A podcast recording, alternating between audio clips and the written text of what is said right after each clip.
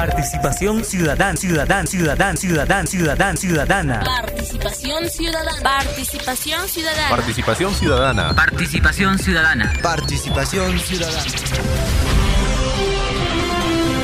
Participación ciudadana. El centro periodístico de análisis, debate, investigación de los acontecimientos más importantes. Participación ciudadana. Ejercicio de periodismo cívico ciudadano, donde tu opinión es importante. Onda Azul. Comunicación al instante.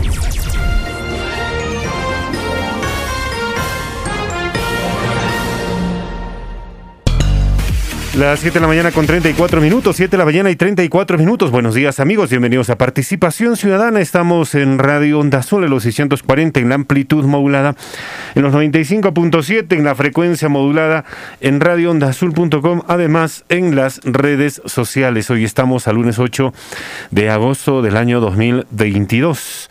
Gloria Salas, buenos días. Buenos días, Giovanni. Buenos días a toda la población que nos escucha a través de las redes sociales. 8 de agosto, lunes.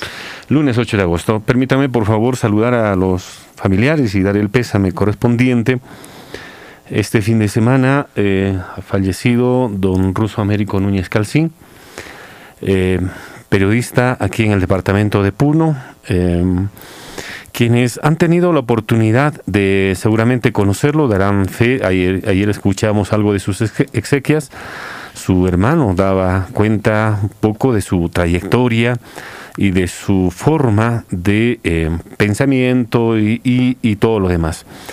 Eh, sus hijos son nuestros amigos, así es que eh, el pésame correspondiente para él y seguramente varios lo van a recordar por alguna de las frases que él, él pregonaba cuando hacía uso de los micrófonos a través de Radio La Voz del Altiplano.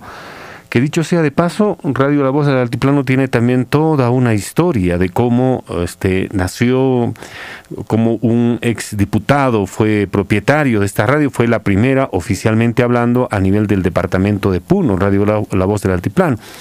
Si Onda Azul tiene 64 años, ellos deben estar, el próximo año deben cumplir 65, 66 años, ¿no? Deberían de cumplir. Y luego pasó a manos de la Central de Empresas Campesinas y luego lo tuvo por bastante tiempo también don Ruso Américo Núñez Cancín. Así es que descanse en paz y a la familia una resignación con fortaleza, por cierto. Eh, lo recordamos de la mejor manera posible a don Ruso Américo Núñez Cancín. Y el día de ayer eh, estuvieron de fiesta los eh, colegios San Carlos. Eh, estuvimos en el Parque Pino y realmente llena de emoción como las promociones desde 1960 y tantos, o 50, no, sí, está bien, desde, desde 1964, 62, ¿no?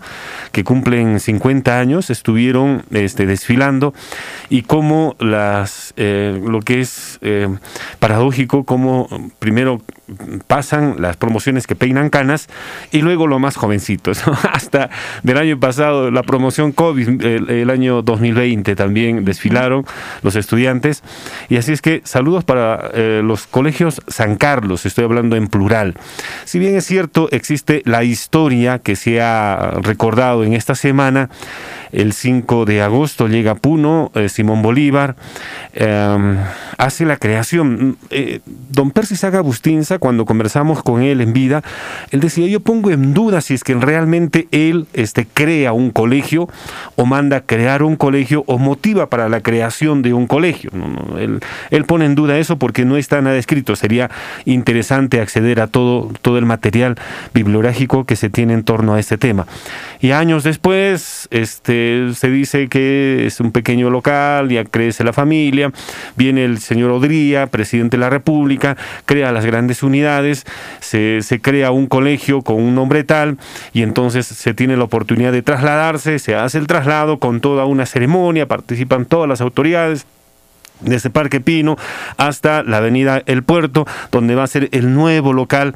Y este, a partir de ese momento se, se, conoce a las grandes unidades escolares. Existe la gran unidad escolar Simón Bolívar en Moquegua, la gran unidad escolar este, Garcilaso de la Vega en el Cusco y otros más a nivel nacional. Y en Puno, la gran unidad escolar San Carlos, ¿no es cierto? Pero al poco tiempo después se reabre una se reabre el glorioso Colegio Nacional, lo que conocemos ahora como el glorioso Colegio Nacional San Carlos. Eso es parte de la historia, tranquilos. Para algunos existe una historia, para otros existe otra historia. Pero la historia es una sola y ahí están los hechos y saludos para todas las promociones de ambas instituciones educativas, que son muchísimos. En algunos de los casos han desfilado una sola persona por una promoción, ¿no? Que son integradas por siete, ocho secciones, ¿no? Para ambos, ambos colegios. Pues mis respetos a todos ellos. Eh, en, en algunos de los casos nos encontramos y seguramente Gloria, ¿en qué colegio estudió Gloria? José Carlos Mariatei. De La UNAPUNO, de la- aplicación. al colegio de aplicación, ¿no es cierto? Hay algunos, en muchos de los casos, este, los, sus compañeros, nuestros compañeros, por ejemplo, ya, ya no quieren saber nada del colegio, no, ya eso fue hace años, ya yo estoy mirando para adelante, qué cosa tengo que ver con... Pero también otra, en otra forma afectiva, sí se recuerda, pues... y el día las- de ayer se ha dado muestra de ello, ¿no? Sí, las dos plazas estuvieron totalmente llenas. El día sábado de igual manera, en esta verbena, en esta serenata, hubo una buena cantidad de, de, este, de, de exalumnos. Y lo que sí me llama la atención que algunas de las promociones son bastante entusiastas, ¿no? O sea, cada año ya tienen ya sus responsables, se hacen hacer corbatas, tienen que desfilar de una forma Las diferente. boinas. Las boinas, no, lo- las cristinas en este caso, ¿no? las boinas eran antiguas, ¿no? Pero desfilaron algunos con boinas. Pero las cristinas, que dicho sea de paso, eso es también reciente, no es muy antiguo que digamos. Pero en fin, saludos para todos ellos. Saludos para todos ellos. un saludo para todos. Y nos antes de conversar con nuestro primer invitado, eh, ha salido esta resolución eh, donde se designa al jefe de la unidad zonal Puno de Agro Rural, resolución directoral ejecutiva 225. En el artículo primero dice dar por concluida a partir de la fecha la designación del señor Néstor Persillana en el cargo de jefe de la unidad zonal Puno del programa de desarrollo productivo agrario agro-rural del Ministerio de Desarrollo Agrario y Riego, dándoseles las gracias por los servicios prestados. Segundo, designar a partir de la fecha al señor Ricardo Urbiola Ló- López en el cargo de eh, jefe de la unidad zonal Puno del programa de desarrollo productivo agrario agro-rural del Ministerio de Desarrollo Agrario y Riego, cargo considerado de confianza, encargar a la unidad de gestión de recursos humanos realizar las acciones de personal correspondiente, donde hasta donde tenemos conocimiento, recién hoy día el señor Ricardo Urbiola López, que trabajó en varias instituciones, se hace cargo oficialmente de agro rural. El día de hoy, yo me supongo que a partir de las 8 de la mañana está en reunión ya para la instalación eh, en esta jefatura y por cierto, ojalá que se pueda tener una mejor gestión. Efectivamente, 7 de la mañana con 39 minutos y ya estamos en comunicación con nuestro primer invitado, el profesor Pablo Najarro, eh, analista político, donde también queremos dar cuenta de todo lo que ha sucedido este fin de semana, Giovanni.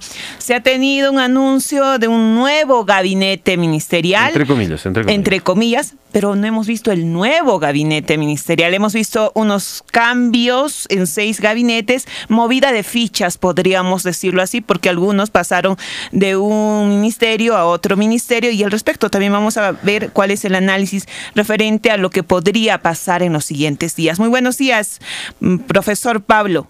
Bienvenido a Radio Onda Azul. Buenos días, amigos de la Onda Sur, sí, a sus órdenes.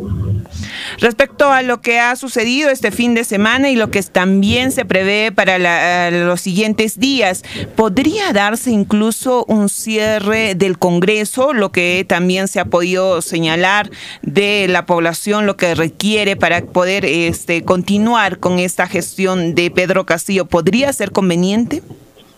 A ver, sí, hay una situación bastante conflictiva. Por un lado, el presidente Castillo, eh, hay indicios bastante seguros por las eh, afirmaciones que se dan de que posiblemente esté participando, o sea, líder de un movimiento mafioso al interior de, su gobierno. Bueno, eh, lo dicen, bueno, él sale a decir que no, aunque muy tarde, no, no responde de manera, como estamos acostumbrados a escuchar a muchos políticos, a responder rápido, ¿no? El gabinete, como usted ha dicho, es un gabinete, yo diría parchado, de recambio, no es un gabinete nuevo.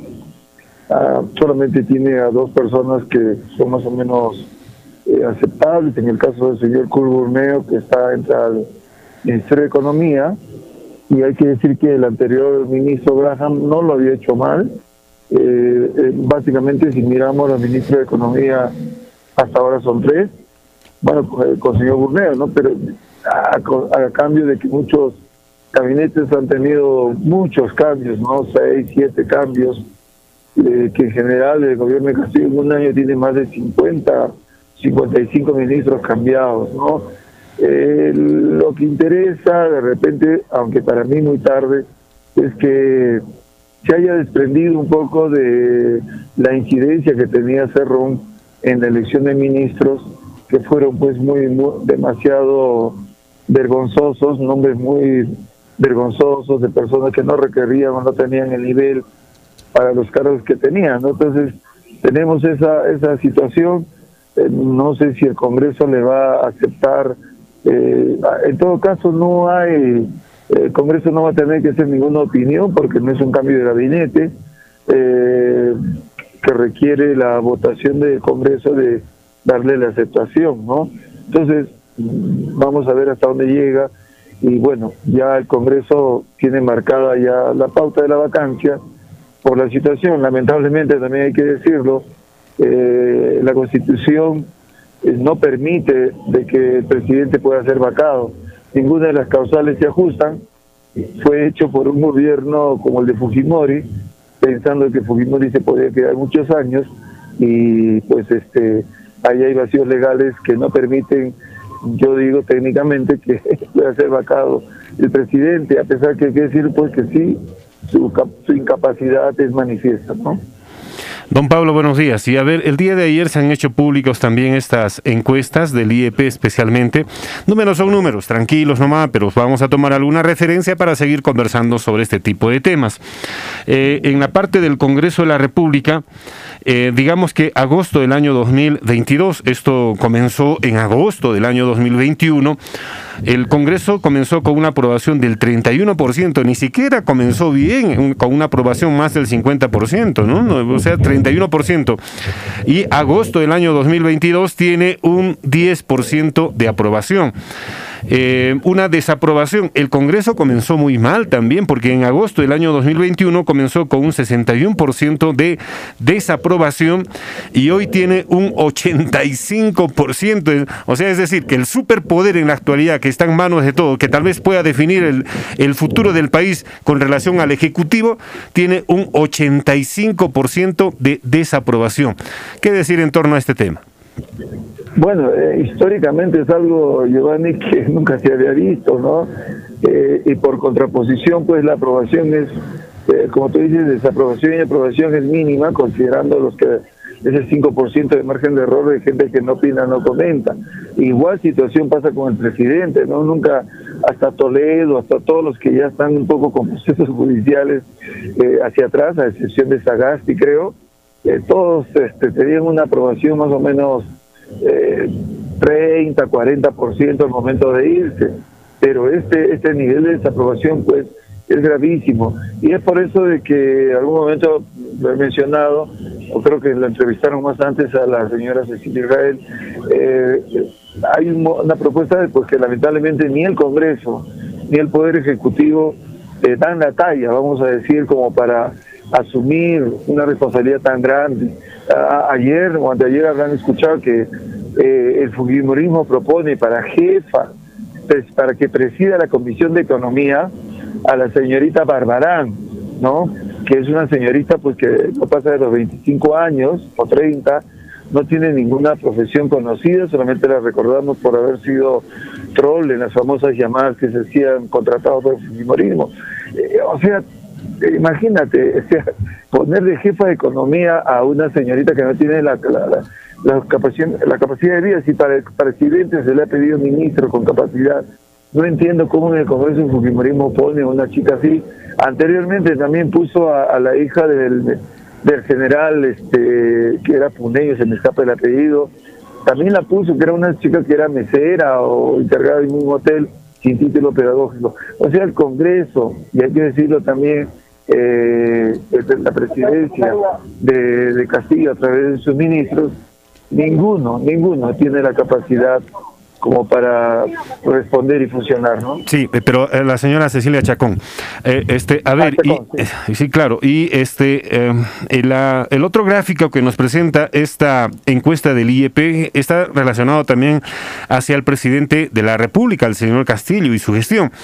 Está algo mejor. A diferencia de lo que acabamos de decir del Congreso de la República, está algo mejor, pero vamos, está incluso llegando a los niveles de Toledo en su peor momento.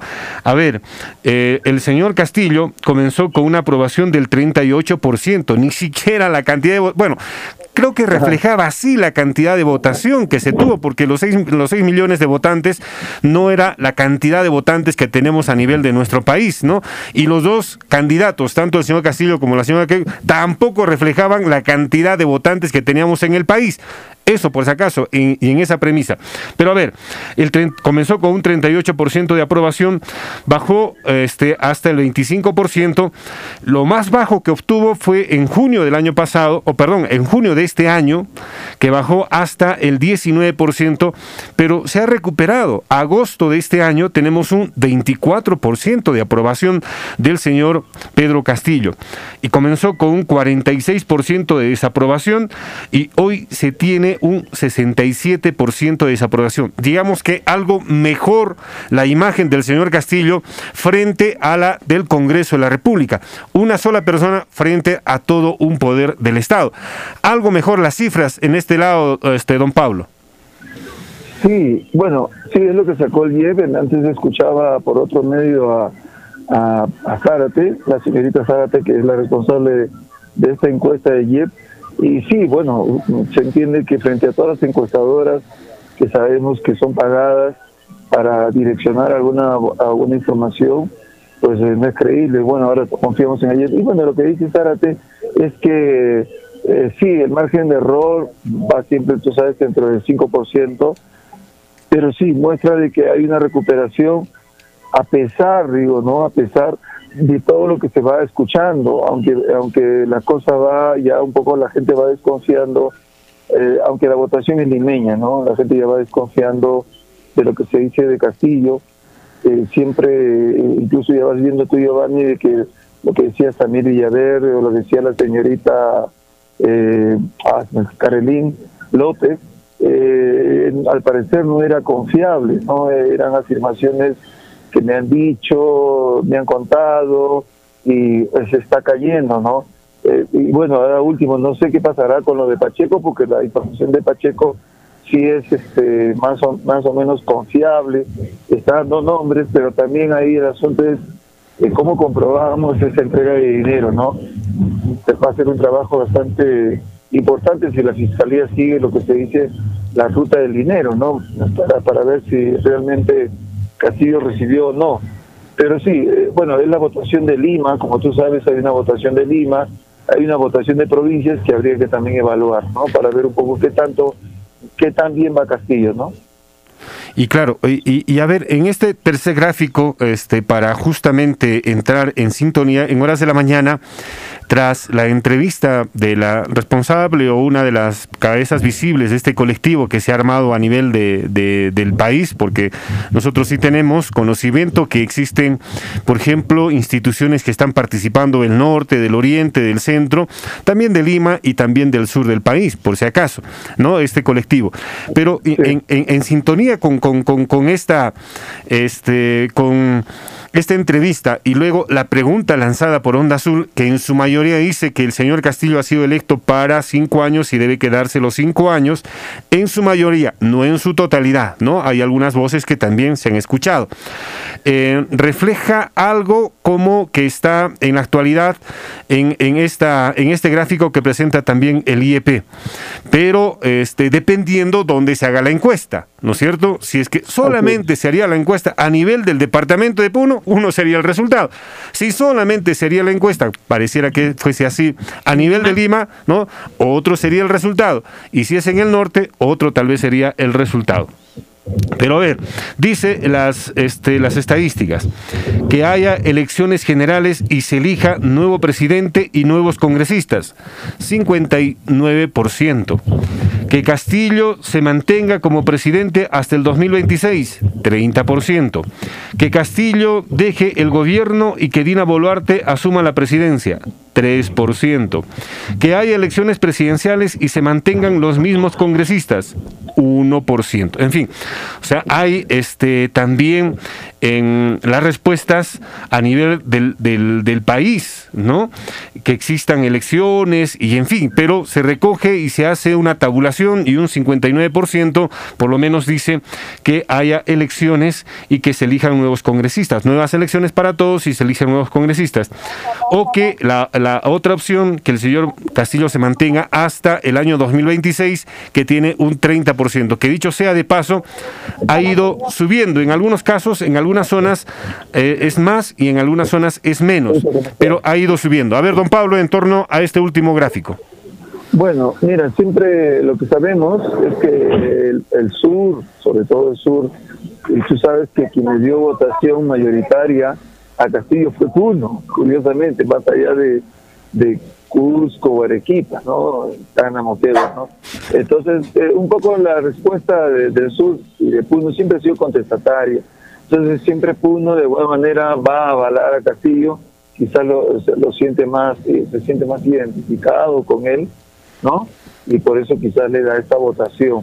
Pero hay que decirlo, eh, y, y, claro, Lima a través de sus medios de comunicación tiene una prensa que sabemos cuyos dueños son eh, dirigentes políticos, Willax, Canal N, América Televisión y, y, y Frecuencia Latina, pues son personas vinculadas a la política, ¿no? Entonces, ellos un poco marcan la pauta y la gente, bueno, siempre escucha pues esos canales, pero hay que ser honestos y decir que el gobierno de Castillo no, no, no, no, no, no está funcionando, ¿no? Ahora último, la preocupación es este el tema de la agricultura, que estamos escuchando que hay problemas. Y bueno, lo que proponemos en el colectivo, y yo también soy parte de eso, es que sí, que se tenga aquí el Castillo, que se tenga aquí el Congreso, pero que tenga que haber nuevas reglas de juego. Tendría que haber adecuación del Congreso para decidir un poco eh, bajo qué condiciones entran los nuevos, que no entren personas, eh, eh, vamos a decir, que no entren personas que tienen este, un currículum eh, delictivo, que no entren personas que no tienen capacidad profesional, eso es lo básico que pedimos, que, que sean partidos que, que tengan eh, base partidaria, que no lo tiene. Muchos partidos, como tú sabes, aquí en Puno Giovanni no hay ningún local, ningún partido político. Y se hace un fuego ma mañoso, perforado, de, de, las personas que, que están haciendo política. Por ejemplo, mira, yo hace más de 13, 14 años atrás, yo me inscribí a, a, Solidaridad Nacional. Pero este, ahora si tú entras al, rock y miras, yo soy, yo he sido partidario de Renovación Popular, por ejemplo, ¿no? O sea, ¿por qué finalmente se cambió de nombre y ahora paso a ser funcionario, a haber sido miembro de Renovación Popular? Y, y, entonces, eh, hay, que, hay que modificar la política, hay que adecentar la política. Lamentablemente, quienes hacen política son personas que no tienen trayectoria social ni política y, y, no pueden, no, no podemos hacer así política, lamentablemente. Entonces por eso es que en el colectivo proponemos que se vayan todos, pero que, y ahí tienes el documento a la mano, donde hay varias cosas que el, el Congreso tendría que cambiar en, el, en la Constitución para que el nivel de la política de los que vayan a candidatear sea un nivel pues mucho más alto, eh, de capacidad y, también de, de, de, arraigo político y social, ¿no? Claro, y, pero también hay una enorme contradicción, ¿no es cierto? Porque un adelanto de elecciones justamente propondría hacer o, caer en ese juego, ¿no? Primero cambiar las reglas de juego como para hacer nuevas elecciones. Uy, bastante difícil y alejado, ¿no es cierto? O que exista un adelanto de elecciones y que participen todos, los mismos. Uy, cara, ¿qué hacemos en todo caso? Y nos escriben un mensaje de texto para decir, ¿y qué hacemos los puneños? ¿Solamente debemos pasar el agua por el río y nada más? ¿O cómo podemos intervenir? Bueno, el asunto está justamente ahí. La propuesta que se, que se hace, eh, que hace Sagasti y un grupo de personas, es que el primer, el primer paso es que, bueno, hay todo un año todavía para el siguiente, para el 18 de julio, para que se hagan elecciones, pero hay, hay un periodo en que las reglas se van a marcar. Pasaría porque el Congreso tenga que cambiar, o sea, el Congreso ya lo puede hacer. Simplemente es, un cambio en la, en la, en la cuestión de, normas para elecciones que corresponde al periodo nacional. O sea, no es una cuestión que tenga que pasar dos periodos. Si el Congreso realmente tiene la intención y reconoce, como tú has dicho, Giovanni, su desaprobación, su, su eh, incapacidad, si es leal, no es solamente esperar que se vaya el presidente, ellos también tienen que irse, pero como digo, pasa porque el Congreso apruebe esas propuestas de modificación constitucional que son básicamente normativas para que el proceso, las elecciones de abril, supongamos, del próximo año, eh, bajo esas reglas, o sea, hay tiempo. O sea, si realmente quisiera el Congreso y tuviera una voluntad de reconocer que no dan la talla también, sería. Entonces ahí va un poco la, la lucha, la propuesta por llegar a esto que queremos, ¿no?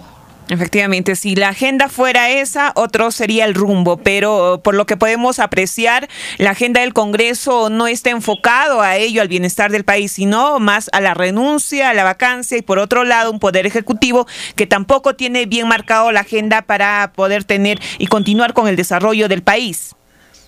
Sí, los dos, los dos están graves. Lamentablemente, si vemos el Congreso, el Congreso desde que desde el momento de las elecciones de, del año pasado, ¿no es cierto? Desde medio abril, ya eh, la oposición había marcado su, su, punto, su punto de vista de decir que hubo fraude. Mira, si bajamos desde ese principio de Fujimorismo, si hubo fraude en las elecciones, todos los congresistas electos son fraudulentos, no deberían estar ahí. O sea, si ellos siguen su lógica, ¿no? El fujimorismo y toda la derecha política. Si hubo fraude, ellos tampoco pues, son legales. Entonces, este, pero bueno, hay intereses políticos, como digo, ellos siempre han estado por la vacancia, le han buscado, le han buscado, con razón sin razón, lo digo así claro, en algunos casos tiene razón, en otros no, pero han buscado eh, dejarlo sin pie pues a la presidencia, ¿no?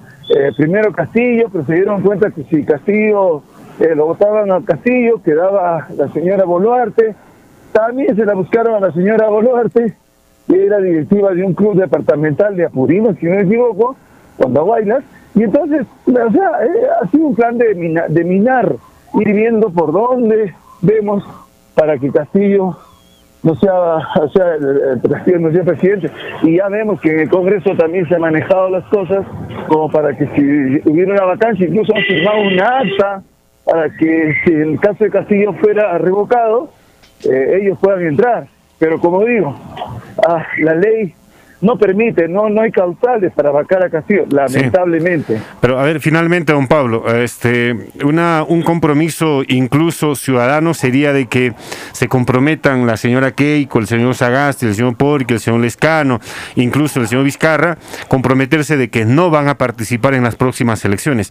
Sería algo así como una solución a cortísimo plazo que permita realmente reestructurar los partidos, o es que siempre van a estar ellos atentos y son las únicas opciones que tenemos en el país y ellos se hacen, se hacen ver como indispensables para el futuro del país. Creo que habría que tomar decisiones de esa naturaleza incluso.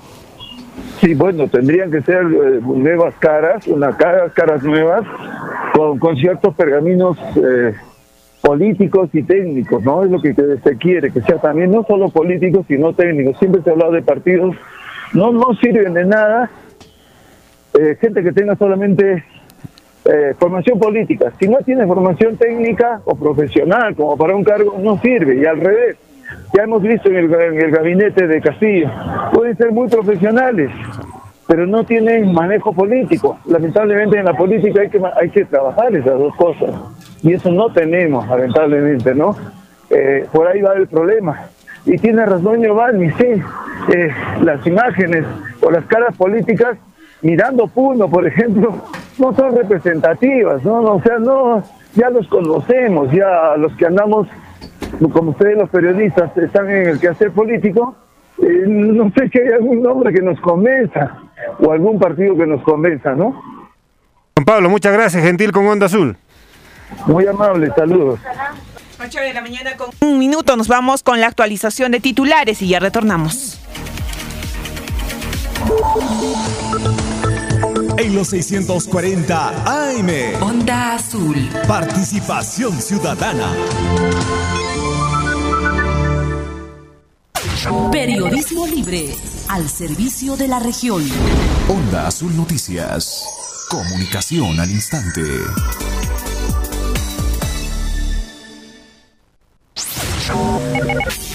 Primeros en la información. Actualización de titulares.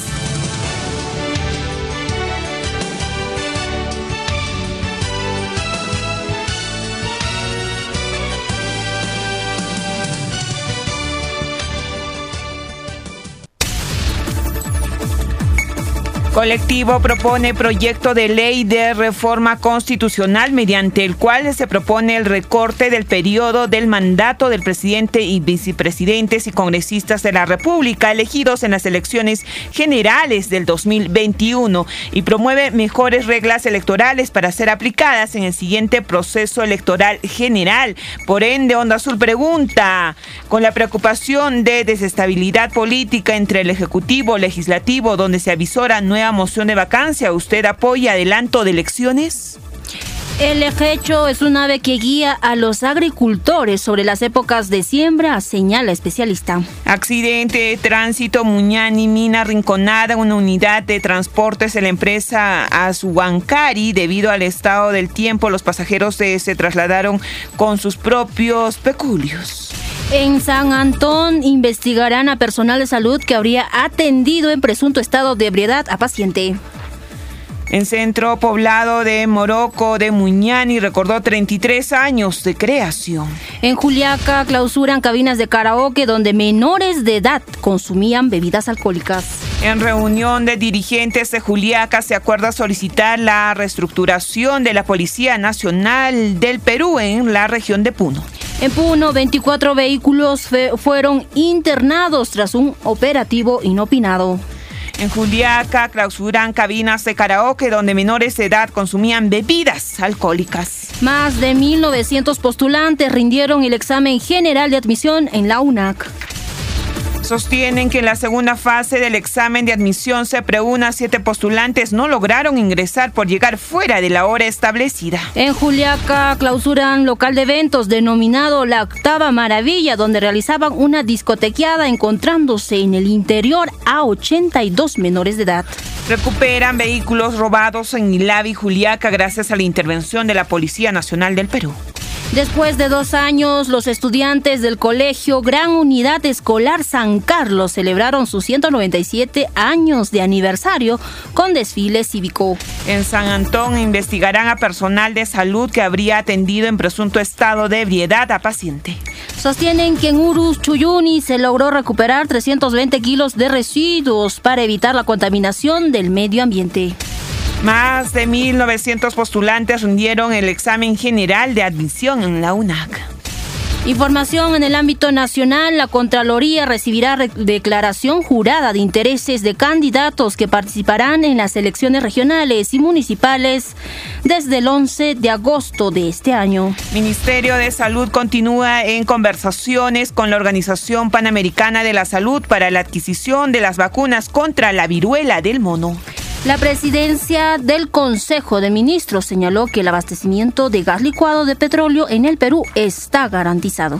Lamentable, según el Ministerio de Salud, en las últimas 24 horas se reportaron 5.568 nuevos contagios de la COVID-19 y 18 fallecidos. El partido político de Acción Popular ahora exige la renuncia del presidente de la República, Pedro Castillo. Además, se declaró a favor de una posible vacancia. En el ámbito internacional, el Papa Francisco recordó que Jesús alienta a no tener miedo ni a desesperarse porque nuestra historia está firmemente en las manos de Dios, que siempre se preocupa por sus hijos con un cuidado amoroso y proveniente. Gustavo Petro asumió la presidencia de la República de Colombia y aseguró que la unidad latinoamericana no puede ser una retórica. Y en el ámbito deportivo, más de 80 mil turistas están bloqueados en la isla de Uayán y también con goles de Guillermo Bernal y Brian Rojas.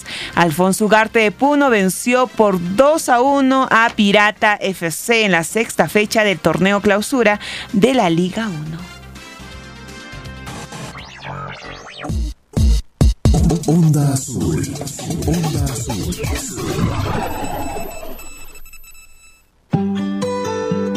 ¿Cómo podemos fortalecer el aprendizaje de los niños en la escuela? Niño tiene su propio ritmo y tenemos que conocer y comprender esos ritmos e ir a su ritmo de esos niños. No podemos pedir como adultos de que el niño vaya a nuestro ritmo, ¿no? A que se adapte rápido, a que aprenda rápido, no. Por eso te digo que los maestros están muy ansiosos y hay que ayudarles a, a canalizar de manera positiva esa ansiedad para que no repercuta en este proceso de enseñanza-aprendizaje. Nadie sabe nada de nadie. Doctora Berta Hualpa Bendezú. Onda Azul. Comunicación al instante.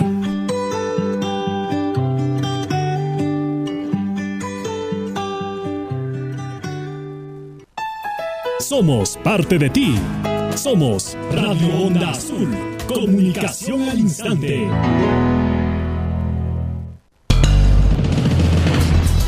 En los 640 AM y 95.7 FM. Estamos presentando Participación Ciudadana. Participación Ciudadana. Ejercicio de periodismo cívico ciudadano, donde tu opinión es importante. Onda Azul, comunicación al instante.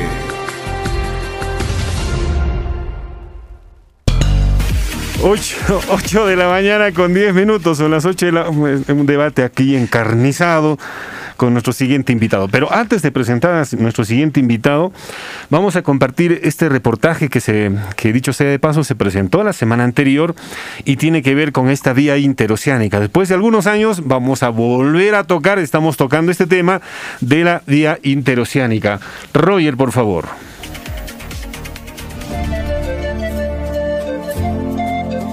¿La carretera interoceánica sur es una buena opción para exportar hacia Brasil? El jueves 28 de julio, el día de la independencia de nuestro amado Perú, Onda Azul se trasladó hasta el vecino país de Brasil para recoger información de la feria más grande del Estado federal de Acre. Para llegar a nuestro destino, tuvimos que recorrer por la carretera interoceánica que une a Perú con el país de la Zamba. Iniciamos nuestro viaje de Puno, pasamos por Macusani, Puerto Maldonado, hasta Iñapari, distrito fronterizo con Brasil. Pasando la frontera, Asís es el primer municipio brasileño del estado de Acre. Mientras viajamos, se nos vino a la mente ¿Cuánto le había costado al Perú la construcción de la carretera interoceánica? Dejaremos de ser presidentes, pero nuestra vocación de integración no terminará ni siquiera con nuestras propias vidas. La carretera interoceánica sur es un ambicioso proyecto que demandó al Perú una inversión de 4.500 millones de dólares, que nunca una obra le había costado tanto al país. Tanto al país. Según su diseño, la carretera tenía como objetivo dinamizar el intercambio de productos por vía terrestre entre ambos países y ofrecer nuevos canales de acceso hacia el Brasil desde Perú. Así lo señalaba en la inauguración el presidente en ese entonces, Alejandro Toledo. Necesitamos inversión privada, necesitamos construir los corredores económicos. Necesitamos cuidar el medio ambiente, necesitamos respetar la idiosincrasia cultural de los pueblos por donde atraviesan esa carretera. Han pasado más de 15 años. ¿Cómo es que los peruanos y los puneños hemos sido beneficiados con este proyecto vial? Lamentablemente, no está siendo aprovechado por los peruanos. Hay una dejadez por parte de los comerciantes, señala Teobaldo Reategui San Martín, cónsul de Perú en Brasil. Lamentablemente yo pienso que no está al 100% utilizado se debería, ¿no? Se debería utilizar la interoceánica para efectos de mejorar el comercio bilateral entre Perú y Brasil. Entonces yo pienso que se podría aprovechar la interoceánica a efectos de mejorar el comercio bilateral y sería muy muy importante porque eso mejoraría también la parte de productividad de nuestro país. Por su parte, la representante de PROM Perú, Milagros Ochoa, sostiene que no hubo muchas iniciativas para realizar las exportaciones de los productos peruanos a Brasil, ni mostrar el potencial turístico de nuestro país que la carretera interoceánica existe y vamos a impulsar más el comercio entre los dos países y el turismo. Eso es importante de los dos lados. Es impulsar más la exportación de productos de, de tus regiones hacia Brasil a través de convenios y acuerdos para justamente incrementar ese flujo de comercio. ¿no? Ustedes tienen productos de la región andina muy importantes que los acrianos no tienen, que, que los amigos de No tienen. Entonces, si tú, si tú consideras que están tan cerca de esta región norte, no hay necesidad de exportar por Sao Paulo porque de Sao Paulo para Acre estamos hablando de 3.500 kilómetros. Es un flete mucho más alto. Al preguntar a Gladson de Lima Cameli, gobernador del Estado Federal de Acre, sobre la carretera interoceánica, solo atinó a decir que debería ser aprovechado por los dos países en la exportación de los productos y el turismo, dándonos a entender que la vía no es utilizada para tal fin. Temos toda a infraestrutura já pronta, com a carreteira é, que está pronta, então nós temos que agora utilizar esses meios para que a gente possa aquecer a nossa economia. E como eu falei, o Acre precisa do Peru, através do Brasil, e o Peru, através de Peru, junto com a Acre, para que a gente possa aí é, temos, fazemos bons negócios. Aqui é um grande passo que já estamos dando aqui. Finalmente, Germán Alejo, gobernador regional de Puno, señaló que es un momento de buscar alternativas para expandir mercados en Brasil. Hay que buscar alternativas, hay que darle solución, eh, vías eh, a los hermanos y hermanas a fin de que puedan también tener un mercado acá en Brasil. Más aún aprovechando la carretera interoceánica, ¿no? que es una vía que tenemos asfaltado y que que tenemos que aprovechar, porque ese fue el espíritu por la que se luchó en su momento para que esta vía pues sea una vía asfaltada como actualmente la tenemos. Entonces, ¿qué nos toca? Tenemos la carretera, pero hay que aprovecharla. Pues sí, podemos señalar que en el trayecto de la carretera el tránsito vehicular era casi inexistente. Por lo menos camiones de carga del lado peruano eran muy pocos. Entonces, ¿qué están esperando las autoridades y empresarios para dinamizar este eje comercial que bien podría impulsar la economía de la región Puno. 8 de la mañana con 16 minutos, son las 8 de la mañana y 16 minutos. Don Juan Pérez Valderrama está con nosotros. Buenos días, bienvenido a Participación Ciudadana. Eh, muy buenos días y muchísimas gracias por esta invitación de un tema tan importante que significa para nuestra región y para el Perú entero. Perfecto, muy bien. ¿Hace cuánto tiempo se fue la última vez? Bueno, fuimos a Acre eh, con, usted. Estuvimos en el, en el año 2018, si mal no recuerdo. Y justo en esta misma coyuntura, es decir, en las fiestas patrias para el Perú, visitamos el, el Brasil, visitamos esta zona y visitamos esta feria internacional, al cual nuestra compañera también Patricia Gutiérrez ha accedido y ha estado allí. Pero vea, pareciera que se hubiera congelado el tiempo. O sea, lo mismo, por eso nosotros no le dijimos nada. Ve, observa, chequea, recoge la información y lo trae. Pareciera que hubiera estado congelado en el tiempo y no hubiese pasado tantos años. No se ha avanzado nada. Absolutamente. Pareciera que estamos hablando sobre lo mismo. Pero a mm, ver, don Juan Pérez. Bueno, um, no, no se ha avanzado, sino que se ha retrocedido, para mí sería el término. Porque hemos evaluado todo este proceso y hemos estado evaluando permanentemente hasta el 2019, en parte.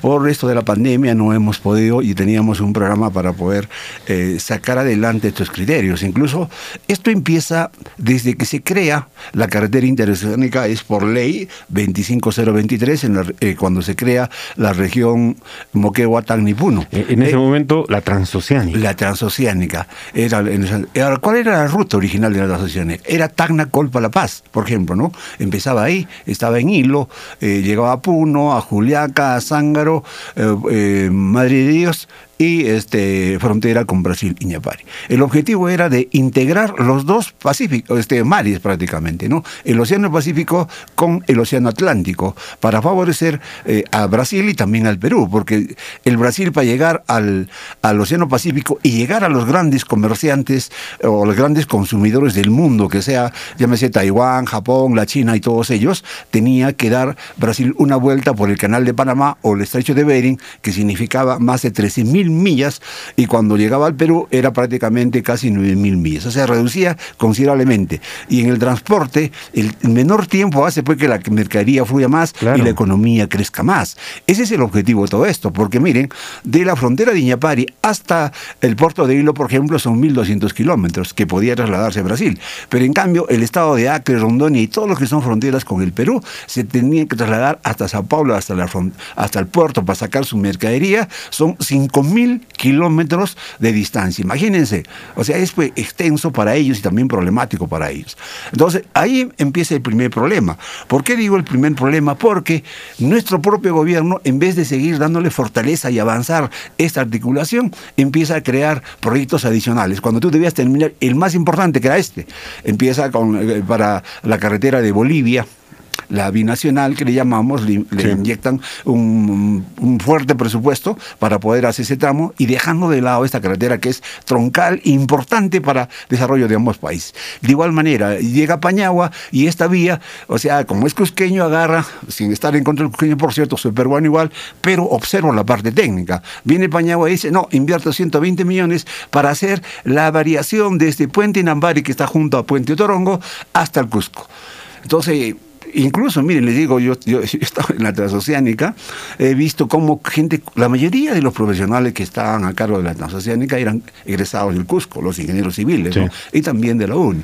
Entonces, hubo, yo conozco a esa persona, y lo he señalado varias veces, quien se disculpen el término, se robó algunos expedientes técnicos y algunas características de cómo se ha creado la carretera interoceánica. Luego de esto se fueron al Cusco y en Cusco crearon justamente también la carretera interoceánica. ese conflicto interno nuestro hace justamente que se retrase y se retroceda y se vaya dejando, por ejemplo, a Puno, a, a Moquegua, a Hilo, e incluso a, Puerto Maldonado, o sea, abandonados y retrocediendo Sí, pero, pero a ver, este, el tema de las, de las pistas sí yo considero que era en su momento tal vez trascendental y etcétera. Se puede acusar, se puede levantar el dedo acusador para decir, Paniagua ha sido el que nos ha robado. Cuando uno va, por ejemplo, a Ica y quieres ir a Ayacucho, existen hasta tres vías para entrar. Una de ellas es la Libertadores y se pensó que la vía de las Libertadores era la única opción para entrar y no, se ha determinado que existen varias vías. Ahora, en este caso en específico, y, esto es entre paréntesis, por favor, para todo lo que estamos hablando, la importancia que tiene la vía interoceánica, cuando uno va a Puerto Maldonado y va al terminal terrestre, es pues 10 a 1 la comparación. Existen 10 buses que van de Puerto Maldonado al Cusco y uno solo para Puno. O sea, la vía más transitada y, y es más, con usted, y lo, hemos comprobado porque nos traía fotografías de la, de la frontera entre, entre Brasil y el Perú, dice la, frontera, estos, estos letreros verdes oficiales que existen ahí de, parte de, de, la institución que regenta cada una de las pistas, y en este caso, para el caso peruano, el Ministerio de Transportes y Comunicaciones, consigna. Desde ese punto, desde la frontera al Cusco, existen 700 y tantos kilómetros, ¿no? Y no existe Puno no está Puno. O sea, luego sigue Lima y no está consignado Puno. O sea, incluso en la actualidad sigue siendo más importante la vía interoceánica por 15 mil, ¿no? Hasta Burcos. y ahí sí me llama la atención. Miren, este problema, justamente por eso le decía, no quiero con eso, con lo que estoy he manifestado, decir que las carreteras no sirven. No, al contrario, las carreteras son, como las venas del cuerpo que te alimentan y te salen, te sacan a flote a un país que está en, pleno Por eso decirle a, una persona, ¿sabes qué? Esta, esta vena para ti creo que no es importante, te vamos a cortar. No, no, eso no se puede hacer eso. No, se puede hacer. El problema es de que ha debido ser ordenado, no de la forma como se ha dado. Ahora, lo que usted dice es cierto, ¿no? Mira, por ejemplo, mira, mira estos son, te vuelvo a demostrar, las fotos. Ahí está, Gloria va, Gloria que no conoce. A ver, a ver. que Mira, no ejemplo, conoce la- Lo que dice ahí, esto justamente está en la zona del puente más grande que tenemos en la zona de eh, Puerto Maldonado. En la cual, por ejemplo, ¿en qué parte dice acá Puno? Puno, Santa Rosa, 134 kilómetros. Puente Inambari, 176 kilómetros. Cusco, 529 kilómetros. Matarani, 930 kilómetros. Hilo, 960 kilómetros. Marcona y Lima. Claro, Pero Puno. ¿A dónde vas? A Matarani, ¿por dónde pasas pues Matarani? Para ir a Matarani. ¿Por dónde pasas para ir a Hilo? Mire. y no existe eso, mire, eso es lo lamentable. Y hasta ahora no se ha modificado. No se ha modificado, pese a que nosotros, como sociedad civil, o sea, presentamos al Ministerio de Transportes, presentamos al Congreso, expusimos toda esta problemática, porque esto se dio apenas empezó a hacer la cartera interoceánica y Alan García, en su salida, empieza pues a inaugurar y a promocionar todo eso, promocionarse más políticamente, ¿no? Claro. Pero este proceso se da no solamente por un acuerdo bilateral, porque en ese entonces estaban también en combina con el Brasil, en toda la zona de Acre, Rondonia, también encontramos letreros similares, similares en las cuales no lo consideran a Puno. Pero, a ver. por eso, toda la ruta, discúlpame, que te decía es... O sea, llegas a Puente Inambari y se va de frente al Cusco. Y miren, el problema técnico acá está bien claro de igual manera. Los carros de alto tonelaje, para trasladarse, necesitan eh, este, eh, utilizar incluso hasta tres niveles de, de frenos cuando hay subidas y bajadas. Nosotros le llamamos abras. En la zona de Inambari hasta Cusco hay tres abras, o sea, tres obstáculos Ah, para estos carros De pesados. 15.000 a Urco, sí. de- entonces ahí, entonces ahí hay un problema, por Y- ejemplo, y- técnico. y de ¿no? Puno hay uno solo. Uno solo, que es este, El perdón, Ojepuño. habrá Sayá Entonces, miren, técnicamente también es esto nuestro. ¿Qué pasa? Para mí, y lo vuelvo a repetir, ha sido el gobierno aprista quien nos ha dado esta marginación a Puno, porque cuando fuimos al Congreso a hacer una exposición, también hicieron políticos del, del gobierno aprista en la cual no tocaron a Puno y exigimos que nos, ¿cuál fue la respuesta? Nos dijeron, es que de Puno no hemos encontrado información estadística ni tampoco parámetros, que es una, una mentira, ¿no? Y eso, y eso yo les cuento y lo he contado varias veces, es estar contra Puno. Es más, miren, en la carretera que va desde Iñapari hasta el Cusco y los demás tramos son 60 toneladas para los puentes y en el Puno, en los tramos de Puno es 48. ¿Acaso no es una marginación clara ese nivel? Porque lo que quiere decir, yo me voy por esto porque mi carro requiere eh, un mayor peso, ¿no? Entonces me voy por el Cusco, pues, y no por Puno. Aparte de esta promoción. Entonces, miren, este es el, el primer problema que nosotros hemos enfrentado y hemos, ni siquiera, no digan que no hemos hecho conocer, hemos ido al Congreso, hemos llegado a este, también al Ministerio de Transportes. Cuando usted dice hemos, ¿a qué se refiere? ¿A Eh, me refiero a la sociedad civil por la construcción es, ¿no? de la cartera Yo, interoceánica. yo la sí recuerdo a la, a, la, a la arquitecta Sonia Molina. Sonia Molina. Sí, que también ha sido batalladora, defensora. Cada vez que tocamos un tema, ella reaccionaba de inmediato, ya estaba en cabina para aclarar algunos temas. Interesante la forma en cómo ella. Pero la, la cosa ap- aparentemente pasa por un sentimentalismo, ¿no? Es decir, estamos defendiendo la vía internacional. No, no, no, no, no. Vamos a trascender un poquito más. ¿Para qué necesitamos la vía interoceánica? Eso es lo importante. A Mire, ver. Este, cuando se creó toda esta carretera interoceánica, tomamos como base varios instrumentos, o sea, de, de Puno, del gobierno regional, de lo Exetar, en la cual debíamos, de- se debían hacer sus planes de desarrollo estratégico, ¿no es cierto? Pero lo lamentable que hemos encontrado es que cada gobierno que entra al gobierno regional hace su propio plan estratégico. Llega el otro, se pone otro. O sea, en otras palabras, no se puede tomar como base porque hay un, un- una- un revuelo de información interna de repente. Hemos tomado, por ejemplo, el Colegio de Ingenieros hizo en el año de 1980 Fórum Puno año 2000, en la cual sí consideró todo esto, pero técnicamente. Y, y- y cosa curiosa, en ese momento se veía, pero ¿para qué hacen un foro año 2000? Eso está lejos. Y, ya- y es. hemos pasado el año 2000 ya, y no está tan lejos, no estaba tan lejos. Claro, o sea, había cuando hay criterio y todos los planes deben darse pues, al 2030, o sea, 30 pues. años para adelante, ¿no? Y no y no lo debe hacer pues de repente el gobierno regional, sino por ejemplo la universidad, basado en la investigación, basado en criterios técnicos y lógicos y no en criterios políticos como ocurre en nuestra región. Entonces, basado en esto nosotros empezamos a trabajar e hicimos varias propuestas. Y trabajamos y fuimos y encontramos una triste realidad. Lo que acabo de escuchar de repente eh, di- dis- dista mucho de la verdad. Primero, el costo de la cartera interoceánica cuando lo licitó Toledo estaba en 800 millones de Claro, dólares. claro, claro que sí. Hoy está superando los 5 mil millones de Claro. dólares y Sí. se sigue construyendo. Se dijo que era un poco más de construyendo. 4 mil, sí, ya Claro, sigue. se sigue construyendo. Sí. Ustedes van a, la zona de, mm, ¿cómo se llama este? De eh, Ollachea. Ollachea, y ese- Hay un túnel. el bypass. El bypass y todas esas cosas. Seguimos en eso. O sea, se sigue de repente gastando. Pero si nosotros vemos toda esta carretera que nos debe servir para desarrollar nuestro Puno, empecemos a analizar. Hemos ido a Acre, a Rondonia y otros estados llevando nuestros productos, ¿te consta? Entonces, al llevar estos productos, hemos coordinado con Tacna, Moquegua, Arequipa y hemos ido en forma conjunta. Hemos entregado y cuando eh, queríamos pasar la frontera, nos han dicho un, momentito, ¿no? Señores, claro. ustedes de Moquegua no pueden pasar tal cantidad de piscos. Porque no existe un tratado de libre comercio con el Perú, no hay un acuerdo. Por ejemplo. Entonces solamente pueden pasar como muestra para esta feria unos cuantos, creo que 10 a lo mucho o 5 creo, si mal no recuerdo. De igual manera los demás productos, estaba la cebolla, el ajo, la, o sea, la aceituna paltas, y paltas y tanta cosa, ¿no? Y no se de igual pasar. manera de Arequipa tuvimos un problema. ¿Qué significa eso?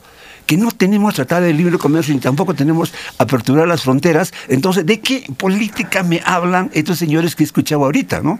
Sin- lo primero hay que empezar por esa por ese vínculo. Es Sí, más, totalmente de acuerdo. Y- y cuando ahí- llegamos, escúcheme, cuando llegamos a esa feria y expus- se expuso lo poco que nos permitieron pasar, todos maravillados. Por ejemplo, de Puno se llevó la trucha ahumada.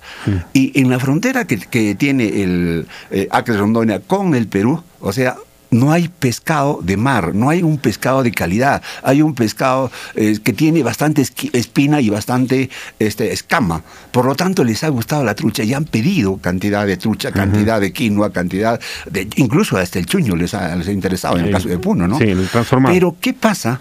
Cuando ellos nos piden y dicen, ¿sabes que quiero tantas toneladas en forma mensual? ¿Acaso tenemos esa capacidad de poder abastecer un mercado? Entonces, Son varios temas No, que están dos, tocando. dos- dos temas en específico que ha planteado don, don Juan Pérez Valderrama. El primero, el primero tiene que ver con los requisitos sanitarios que tiene Brasil. Claro. Que está- distan muchísimo a los registros sanitarios y las exigencias peruanas. O sea, las empresas puneñas, peruanas, no están en capacidad de cumplir con esos registros sanitarios. En este caso, las empresas puneñas, arequipeñas. Y, la cantidad de tajineñas. producción, que es lo más importante. Y la segunda es la cantidad de producción. No podemos- eh, hay que Sí, abastecer un mercado no es- que son permanentemente. 100 millones de habitantes. 120 millones de habitantes. No, Brasil tiene 200 millones de habitantes. Mira, y tiene 27 estados. Mm. Entonces nosotros cuando ellos nos piden un producto, tenemos que darle pues permanentemente a su mercado. Por ejemplo, mi mercado necesita 100 toneladas de quinoa. Mensualmente dame eso. ¿Tenemos? No tenemos. Entonces, ¿qué debe hacer nuestro gobierno regional? Establecer una política para producir todos estos productos que debemos exportar. Por eso. Ordenar lo que es el turismo para que venga. Mira, ayer nomás estuvimos estado en, en las chulpas de Cutimbo. ¿Acaso hay un ordenamiento? ¿Acaso hay un guardián, un portero Una que diga y una promoción de eso? Que son chulpas fe, pero únicas en el mundo, son Mm. chulpas cuadradas y de piedra granito, no son de repente tipo sillar como tenemos en Seyustani. Son variedades que debemos explotarlos en todo punto. Tenemos cantidad de recursos naturales, cantidad de recursos culturales, como lo que estoy mencionando, pero nadie dice nada. Mire, en esta pandemia, por ejemplo, hemos necesitado bastante palta, manzana, este, lima, naranja, un montón. ¿De dónde traíamos? ¿De Bolivia o del norte y de otros sitios? Pero no hemos sacado de Sangabán, que es rico en este recurso natural, recurso productor, lo tenemos. Aprovechando la vía interoceánica. Aprovechando la vida interoceánica y, y tratando de impulsar pe, al campesino o al productor de esa zona estos productos. ¿Por qué no abastecer nuestro mercado, como por ejemplo, con palta, con cítricos, que es un, alimento básico Pero en esta ver, pandemia? De, lo que estamos hablando en la actualidad pareciera también que eran los principios cuando se sustentaba eh, la carretera transoceánica en ese momento. Pareciera que estamos repitiendo.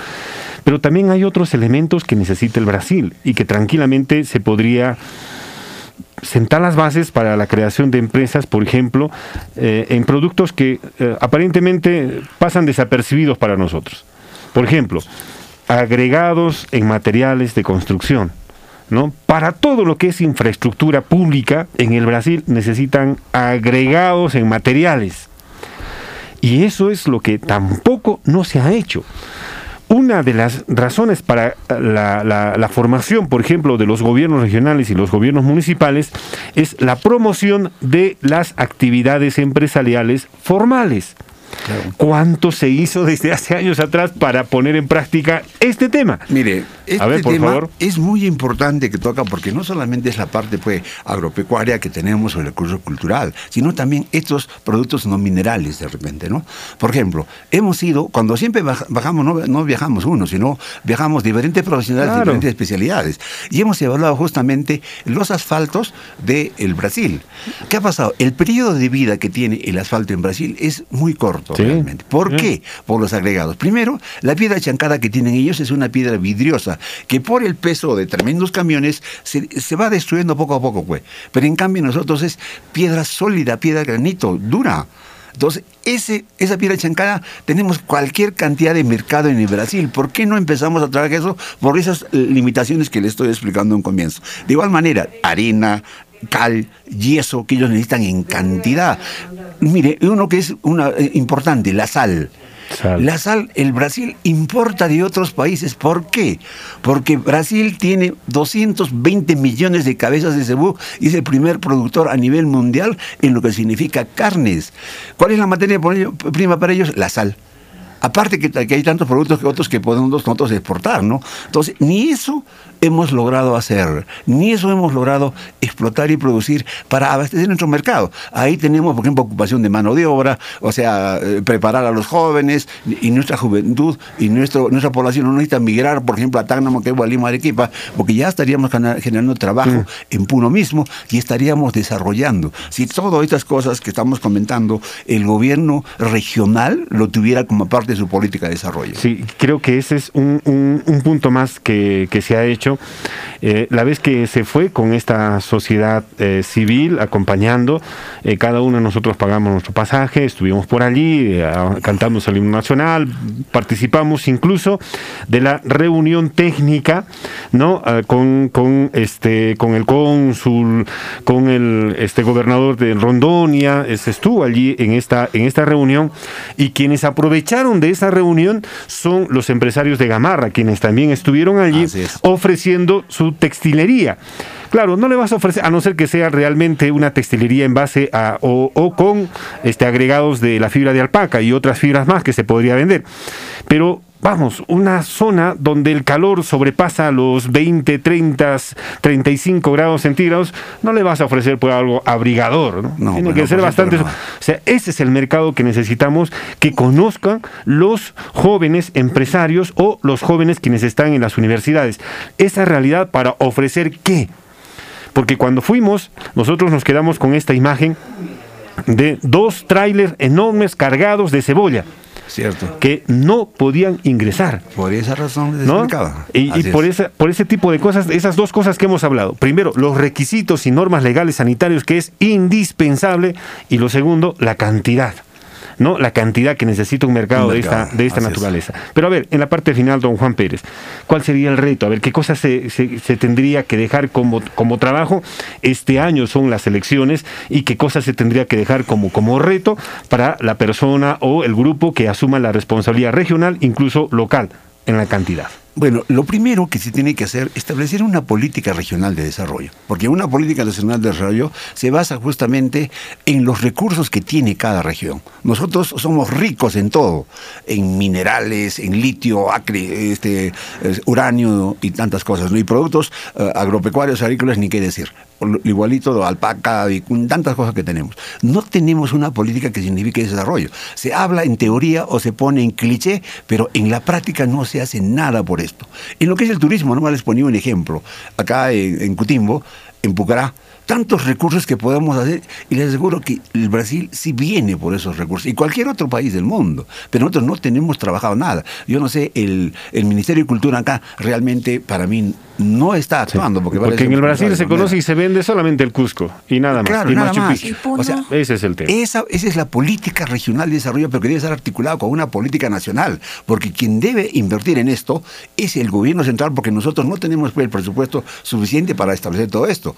¿Qué significa eso? Que el gobierno general, basado en esta su política, debería sustentar al Ministerio de Economía y Finanzas, a la PCM, nuestra necesidad. Si tú has invertido 5 mil millones de dólares acá, eso no es para votarlo, es para desarrollar para bien de nosotros. Entonces, por ejemplo, yo explotaría lo que es el, eh, todo lo que tenemos la riqueza. El, por ejemplo, el café, las paltas, los cítricos que ahorita necesitamos porque es básico para combatir esta pandemia y tantas otras cosas que tenemos, ¿no? En todos los niveles. El yeso, la cal, la piedra chancada, el cemento, porque Brasil no tiene Sí, cemento. y, y- y han rechazado, miren, han rechazado el cemento de la bolsa de 42 kilos, ¿no? Yo- nosotros queremos de 50 kilos, o sea, medio, me- este, saco completo de 50 kilos, si no, no vendes. o sea, increíble, ¿no? Es que el problema, mire, yo no entiendo, si este gobierno regional tuviera buenos técnicos, no necesita de repente de discutir esas cosas. Hay parámetros internacionales, parámetros ISO. Por favor. Nos sometemos a eso y estamos en ese mercado. ¿Por qué no puede entrar? Porque no hay el Tratado de Libre Comercio o un acuerdo, porque ellos son eh, estados independientes. Claro. llámese Acre y Rondônia. Podemos firmar un acuerdo entre las dos eh, este, regiones en este caso, ¿no? O sea, la región Puno con el estado de Acre, que es independiente tiene sus propias leyes, tiene su congreso, tiene su ejecutivo, todo tienen ellos. Entonces podemos hacer eso y hacer que esto se viabilice. Pero todo eso es articulado, porque si no hacemos una política de desarrollo primero, ¿qué vamos a venderle, pues? Porque hasta la trucha, mire, que llegó acá y pidieron, el problema que está la contaminación Sí, pues, de sí, la sí, trucha con O sea, por eso es la certificación, va a ser Claro, por eso es establecer una política de Estado que signifique limpiar todo eso y poner en condiciones óptimas con valores agregados, no simplemente como materia prima, Claro. porque de nada nos sirve. Yo creo que esto es lo más importante para empezar a trabajar y espero que este gobierno, no solamente también este, conversemos ahorita, porque es muy corto el tiempo, de repente haya eventos donde tengamos que analizar más esto, porque tenemos todos los instrumentos del caso para poder llegar a a todos los que están en este momento compitiendo, porque creo que deben conocer esto para que ellos también cambien de criterio y de forma de pensar y hagamos un puno desarrollado en nuestros recursos naturales que son ingentes, grandes son nuestros recursos. Ahí está una propuesta importante. ¿eh? Sí, sí, sí, sí. Don Juan Pérez Herrera, muchas gracias por visitarnos. Para recordarnos este tema, nosotros vamos a seguir tocando ese tema porque, porque vamos, eso, eso es una también oportunidad, una, oportunidad de ayer que se presenta hoy y que todavía se puede ver en el futuro, ¿no? Como, como tal. Muchas gracias por visitarnos. Gracias a ustedes más bien. 8 de la mañana con 37 minutos. Nos vamos a la pausa publicitaria y ya retornamos.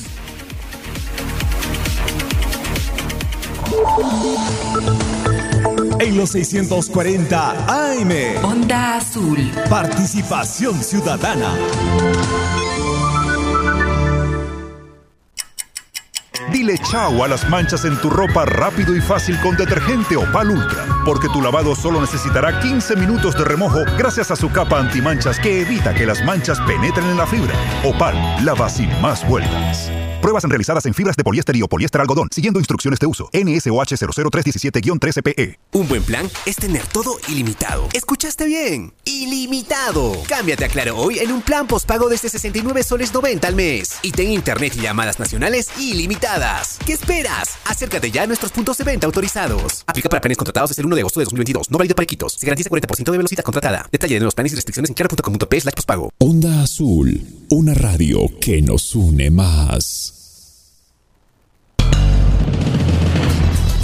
En los 640 AM y 95.7 FM.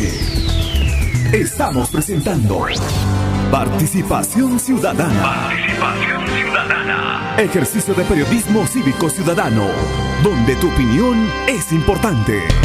Onda Azul, comunicación al instante.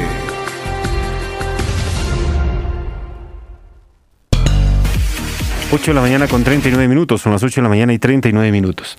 Un tema que tiene que ver, acotación de lo que estamos hablando con el tema de la vía interoceánica, es la siguiente. Diario Oficial El Peruano publicó la ley 31543, ley que modifica el artículo 20 de la ley 27688, ley de la zona franca y zona comercial de Tacna el cual posibilitará la adquisición de productos de la zona comercial a través del comercio electrónico sin que estén grabadas con el impuesto general a las ventas, impuesto de promoción municipal e impuesto selectivo al consumo, con excepción del impuesto a la renta. ¿Y la sede Puno?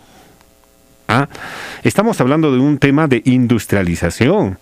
O sea, si queremos la transformación de los productos locales, cualquiera de los productos locales, ya sea del altiplano o de la selva puneña, incluso este podría verse los productos de, de las regiones contiguas al departamento de Puno, que podrían ser transformadas aquí a través de una zona económica especial denominada Sede Puno. Ya se ha hecho realidad la vía interoceánica. Ya es realidad la vía interoceánica. Pero para el caso de la sede Puno, sigue durmiendo el sueño de los justos. Yo estoy seguro que ni esta gestión regional ni esta gestión municipal va a terminar los obstáculos, a no ser que me equivoque, y cuando me equivoque lo voy a decir públicamente, me equivoqué y efectivamente se levantó la observación hecha en la zona registral, porque existe solamente controversia de un 7 u 8% del terreno total y ese 7 u 8% pesa para que no se implemente hasta ahora nada. Estoy siendo absolutista, exagerado, totalmente de acuerdo. Díganme y, lo van a decir seguramente, ¿no? Está siendo exagerado. Sí se ha implementado porque se ha adelantado en esto. En, sí, sí, sí. Pero ¿qué pesa más si no tenemos nada a hoy, tantos años de haberse dado esta norma legal de creación de la zona económica especial de Puno? No tenemos nada. Pero en el caso de Tacna, sí estamos compartiendo con ustedes y en el caso de Piura también y caso de Cajamarca también estamos este, compartiendo constantemente este tipo de información en donde legalmente se va avanzando en la implementación de estas zonas económicas especiales. Y para el caso de Puno nada.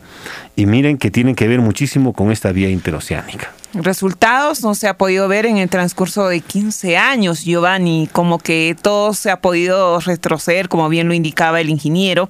Sin embargo, eh, nos hemos involucrado un poquito en el tema de la política más que el desarrollo de esta parte de nuestra región de Puno y, en conclusión de toda la región, como el hecho de que los productores no están capacitados, que falta fortalecer el tema del comercio, la exportación de los productos, pero existe un punto clave que es el tema de estos tratados, convenios que se debe de firmar y como tú bien lo decías también la certificación de los productos. Sí, o sea, si es que no tiene certificación no, no, no sale productos, por eso poníamos este ejemplo de estos dos trailers cargados de eh, cebolla, que en el momento de hacer el trámite documentario ahí para ingresar al, Brasil ya estaba uno o dos días ya anticipado y no podían ingresar. Que quisimos conversar nosotros con, la persona encargada y nos dijeron, no, pues no, no se puede hablar sobre ese tema, que es un tema bastante delicado. Con la persona, con el empresario, no, se fue hasta, hasta Puerto Maldonado, parece que está haciendo las gestiones. Y cuando regresamos del, del, Brasil ya no estaban los, los camiones, ¿no? Y este, lo más probable es que lo hayan regalado, vendido o, a, un precio irrisorio en Puerto Maldonado y en algunas localidades. Eso es lo más. Pero vender dos, dos, este, dos trailers de, cebolla mm, en una localidad tan pequeña como Puerto Maldonado, ¿qué cosa iba a hacer? Regalar nomás. Ni siquiera obtener el, el, el justiprecio, nada, absolutamente. Ese ejemplo se pone para cada uno y todos los productos que hemos establecido como tal. Ese, ese, este ejemplo que estamos dando es el que se puede establecer para cada uno de los productos a nivel de el, del, país. Pero, pero también queríamos conocer, a ver, cómo ha visto, uh, cómo, cómo, cómo, se ha visto, cómo ve los, los periodistas que conocen por primera vez toda esta vía. ¿No? Tenemos las carreteras y con Patricia Gutiérrez hemos tenido la oportunidad de visitar Queljaya, visitar este Macusani y otras zonas más, eh, Ollachea, y, y, miren las, las carreteras y la pista, ¿no? Pero de Patricia Gutiérrez, buenos días, bienvenida. ¿Cómo está? Gloria, ¿cómo está? muy buenos días, muy buenos días a toda la región de Puno. Sí, eh, bueno, hemos llegado unas semanas, unos días antes hasta Ollachea, ¿no? Donde el trayecto era pues asfaltada, claro está. Pero luego de eso uh, ya se dio la oportunidad de llegar a más lugares, hasta la frontera sobre todo. Y bueno, la pista está mantenida, está asfaltada por lo menos. Está bonito. Hemos ido con usted también y con participación ciudadana a Unicache, ¿no? Llegar desde Puno hasta, hasta la frontera dista, es, es enorme el, tema comparativo del mantenimiento de la pista, ¿no? Hacia el desaguadero o hacia Yunguyo y esta pista interoceánica. Sí, haciendo una comparación breve, la pista del lado peruano y la pista del lado brasileño, el lado peruano está más, ¿qué diremos?, más asfaltada, más mantenida, bien, ¿no? Tiene Y un buen mantenimiento. En buen mantenimiento, en buen estado, por lo menos, eh, bueno, viendo del lado brasileño para llegar hasta Acre, bueno, es un poco lo contrario. Claro, Está es- parece la pista de Desaguadero. Ajá, exactamente. Claro. No tuve la oportunidad de ir a ese lado, pero más o menos. Pero cuando hemos ido a Unicachi, sí, Ah, no o sea, para... pero, pero, pero Ya, justo... Hoy nos estás diciendo que no, que sí, que conoce, no conoce. Sí, pero, pero ese, ese era, y algo que se ha sustentado este don Juan Pérez Valderrama. ¿Por qué sucede esto? ¿Por qué las pistas en el lado brasileño son malas? Porque no tienen los agregados adecuados que sí tiene Perú y que sí tiene el departamento de Puno. Los agregados, piedra chancada. O sea, es algo tan simple Que podemos exportar. tranquilamente, tranquilamente. Pero a ver, síganos contando por favor y esa y esa forma, este, la, la forma diferenciada del lado peru- de la selva peruana con la selva brasileña. A ver. ¿no? A ver, bueno, eh, hemos viajado de noche, pero por lo menos se notaba, ¿no? Que habían vehículos, bueno, por lo menos hasta llegar a Mazuco, hasta Puerto Maldonado, había transitando, ¿no? Eh, por ejemplo, de aquí del lado, pero, pero ya llegando, pasando de Puerto Maldonado para llegar hasta la frontera, es ahí era un poco sorprendente. Esto no es una carretera interoceánica, pero ¿dónde están por lo menos eh, camiones de carga pesada, camiones que llevan combustible, frutas u otros productos, ¿no? Pero pues no, no había. Justamente eh, el último mm, peaje, no me recuerdo ahorita el nombre, eh, se nos ponchó la llanta y pues teníamos harto rato no arreglando, nos quedamos varados y pues no, durante más o menos había demorado unos 15, 20 minutos y durante ese transcurso no había ni un transporte de ¿A- a qué- carga a qué- pesada. a- eh, eh, se ha ponchado la llanta antes de llegar al, al puente Inambari y pasando el puente Inambari. Eh, pasando, pasando. Pasando, o sea, Mazuco, más allá de Mazuco. Más allá, más de Puerto en la Maldonado, Pampa, más allá. ah, de la Pampa entonces hacia Puerto Ajá, Maldonado. ya, no, no, no, no, no, de Puerto Maldonado para Iñapari. en Allá, pasando el puente, pasando Ajá, toda esa zona. ajá. Allá. Entonces ahí, pues no, no, no había, eh, como te menciono, no, transporte de carga Claro. pesada que llevando productos. Y esto no es carretera interoceánica, pero eh, ¿Por qué no ¿Por transitan qué no transita? fluidamente? ¿Por qué no hay presencia de transportes? Y pues ahí justamente se nos ocurre la idea de un poquito hablar de ello. Claro, claro, y esto, y esto es así. Y en el, en el mismo Brasil, ah, ustedes han llegado hasta Río Branco, la sede de, la, de esta feria internacional que se realiza, ¿no? Eh, oh, esa, esa infraestructura de la feria se parece a alguna de las ferias que tenemos aquí en el departamento de Puno. Bueno. Esa sonrisa dice todo, ¿no? Esa sonrisa dice todo. Vamos Por favor, cuéntales. No, no, no, no. Yo creo que, bueno, acá en la región de Puno, Fegasur es la más grande, ¿no? Entonces, creo que no hay punto de comparación. ¿Por qué? no sé si estará en la segunda, en la tercera parte, o a lo mejor mucho más abajo, eh, porque es- esto es una tremenda feria. La verdad, eh, hemos llegado, esto empezó el día sábado en la tarde, entonces eh, lo sorprendente también de acá es pues la feria ya simplemente en la tarde, no es como acá que empieza a las 10, 9 de la mañana, ya es eh, 4 de la tarde o 5 de la tarde. Claro, ¿y sabe por qué? Por, el calor. Por la calor mismo. U otro Claro. también es para que, por lo menos comentábamos, ¿no? Justamente para que haya más concurrencia de la población, porque en horas del día obviamente la gente Trabaja. está trabajando. Claro. Entonces, cumpliendo sus ocho horas de trabajo, recién es cuando se desocupa y hay pues más visita de la población y cosa que también hay movimiento económico. Una estrategia. Sí, pero la infraestructura. Eh, bueno, no tuve la oportunidad de irme todo, toda la feria. ¿Pero por qué? bueno, Bueno. eh, también. Vamos a comparar fotografías. Vamos a ver fotografías comparadas. Sí, sí. Entonces, sí, a simple vista de ver, ¿no? Cu- Cuando estás pasando por la avenida principal, cuando te estás ya yendo o, o acercándote, como fuera, entonces, pues ahí ves, ahí, o sea, es por categorías o por Especialidades. especialidades. Ahí encuentras hasta tractores en esa feria, lo cual no hay, creo, acá acá en nuestra Existe- región. ¿no? Existen tractores en, en Fegasur, sí venden tractores, hay una zona de tractores, pero donde están aparcados allí en el Brasil los tractores, pues parecieran tiendas comerciales. Sí, que están acá. No son infraestructura precaria como usualmente vemos aquí. La zona de juzgamiento, igualito por el clima, por la lluvia, puede ser, que tienen toda la infraestructura techada. Los bretes, por ejemplo, para donde están los animales, pues, están pues, limpios, totalmente limpios, ¿no? Asequible a la población. Porque van con niños, etcétera, etcétera. Todo está limpio, todo está eh, Ordenado. ordenado, por Eso. donde entras, por donde sales. Este, existe de todas las actividades, como dice Patti, la- de todas las actividades este, económicas que se ofrecen allí en, en- en- en Río Branco. Y están de todo tipo de ganados. Hay zona porcina, hay zona también este, de cebú, hay zona, en fin, hay, hay bastantes zonas. Y la zona también donde está la- el patio de comidas, también igualmente hay zona ordenada. este, puedes tomar, por ejemplo, una cerveza, máximo dos cervezas las chiquitas.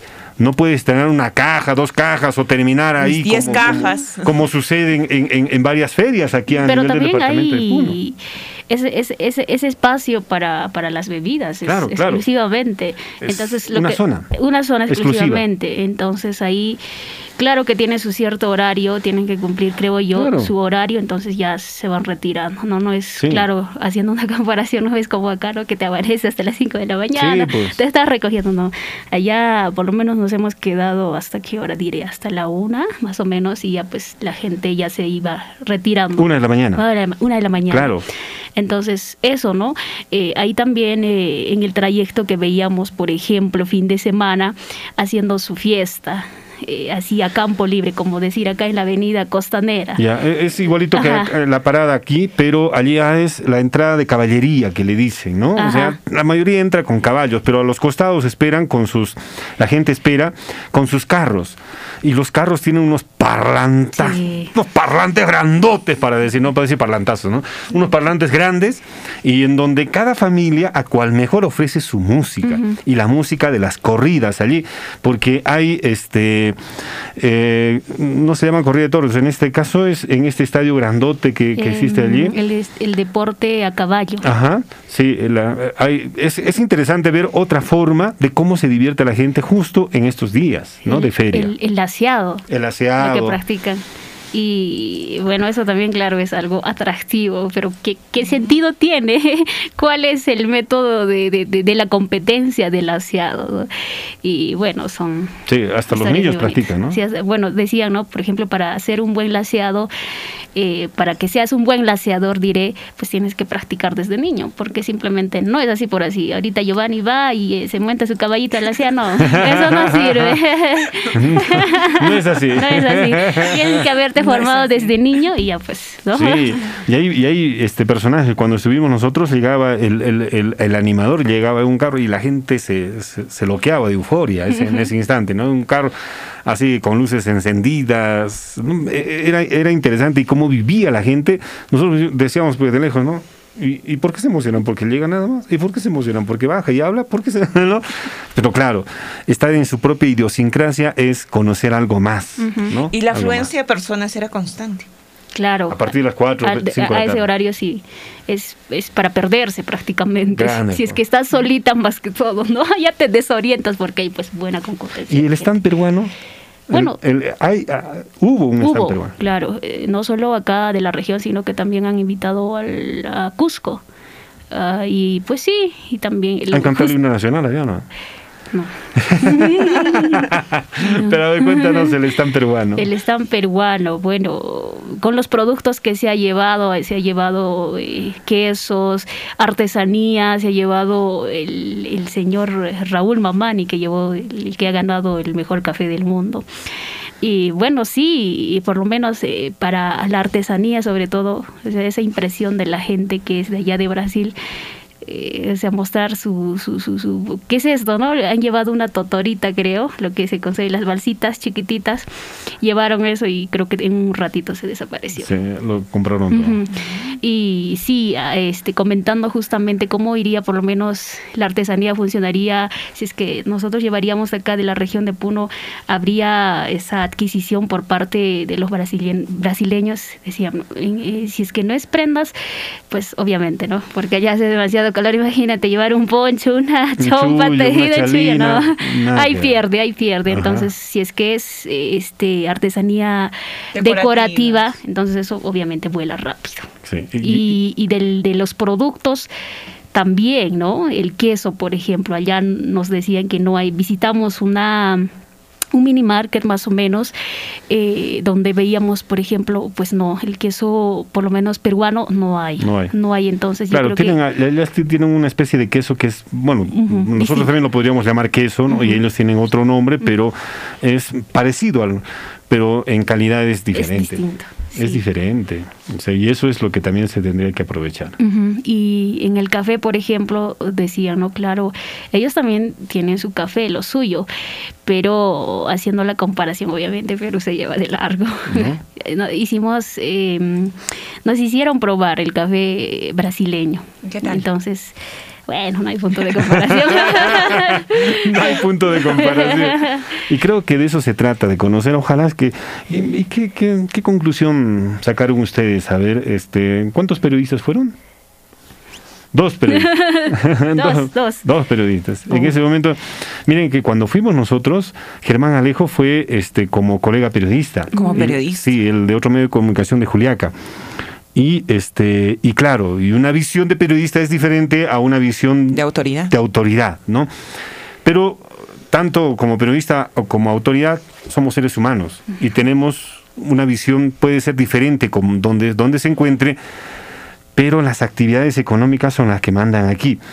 Este, ¿Recuerdas algo que, que se pudo haber eh, sacado de, de- de conclusión de, de- de esta visita que se, que se tuvo? Claro, eh, bueno, en el tema, por ejemplo, comercial, yo pienso que hay, que diré, hay espacio a lo mejor de que fácilmente Perú, región de Puno, entraría con sus productos, ¿no? Haciendo más o menos como tipo estudio, por lo menos decían, pues hay tantos productos, eh, por ejemplo, de Puno que se puede trasladar, pero obviamente esto de, eh, tiene que ser previo, mm, ¿qué diremos? Acuerdo Sí. y justamente la señora... Cumplimiento de normas legales Eh, exactamente. y sanitarias. Justamente, y la de señora de Prom Perú, por ejemplo, decía, ¿no?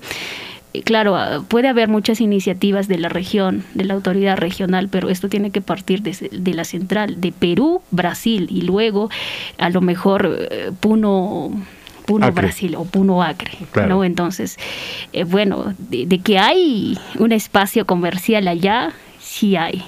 Nuestros productos fácilmente podría ser, pues, bienvenido, ¿no? Claro. Y lo que estás hablando, Pati, otra vez, ¿no? Lo que, lo que está hablando, Pati, es lo que se habló hace 20, 30 años atrás. Es lo mismo que se habla. Y miren, este, por eso no hemos conversado sobre ese tema con, con Pati antes. que, Vaya nomás, vaya nomás. ¿No? Y al regresar nos cuenta y exactamente como lo si nos hubiera dicho hace 20 o 30 años atrás. Esos acuerdos no hay hasta hoy. Eh, esta- estas, estos acuerdos bilaterales no hay hasta hoy. Los productos casi casi son los mismos y seguimos hablando sobre lo mismo. ¿no? Por eso no, no, no es un ánimo de, de- de- de cuestionarte, sino por el contrario, de poner en, en- en- En evidencia. en evidencia que lo que hablamos hace cuatro o cinco años atrás, que estuvimos allí, en el, en el Brasil, es lo mismo que se hablaba hace 30 años atrás. Y ahora, 2022, seguimos hablando sobre lo mismo. Ojalá que podamos conversar, Gloria, en esta semana con el responsable del área de gerencia de planificación, presupuesto, producción ¿no? del gobierno regional. Y claro, nos envían un mensaje de texto y nos dicen, a las finales lo que manda es el tema de la rentabilidad. Cualquier producto que se hable, si es que tenemos la oportunidad de ingresar con todos los requisitos, es la rentabilidad. ¿Cuánto está en la materia prima en Puno? Si es que tuviéramos la zona franca, ¿cuánto costaría, cuánto se agregaría transformarlo y cuánto se podría vender en ese mercado brasileño? ¿Cuál sería la rentabilidad de cualquier producto, ya sea producto para comer o producto agregado, como estamos hablando? ¿Cuál sería la rentabilidad para un empresario puneño, peruano? ¿Se podría apostar por ese mercado que tiene más de 100 millones de habitantes? 150, 180, como Juan Pérez nos dice, más de 200 millones, ya listo, más de 200 millones. 200 millones de habitantes. ¿Se podría apostar por ese mercado? Yo creo que sí. Una pregunta que, claro, entusiastamente lo podemos decir que sí, pero por eso, si es que cruzamos con todo lo que es rentabilidad, ¿podría ser beneficioso? Son los economistas, son los empresarios que tendrían que dar una respuesta de esa naturaleza y para eso están los gobiernos regionales, para promover la formalización de la actividad comercial y buscar mercados. Ahí está este mercado. ¿Qué es lo que se ha hecho en tantos años? Tenemos una bonita pista, ¿no? Como es la vía interoceánica. Pero, no hay resultados. Eso es creo creo que ese es el tema. Sí, justamente. Bueno, con esto que ha viajado también el gobierno regional. El gobernador. El pequeño acuerdo que se va a hacer la tienda Puno y pues ojalá que esto la tienda Puno en en Acre. En Acre. En Acre justamente en Río Branco será pues no claro, claro. entonces ojalá pues que esto se dé y que de alguna u otra forma también pues ayude no la economía de la región. Perfecto. Gracias Patricia por visitarnos y compartir este momento en, en participación ciudadana. Gracias muchísimas gracias muy bien son las 9 de la mañana 00 minutos quédese en la programación de Onda Azul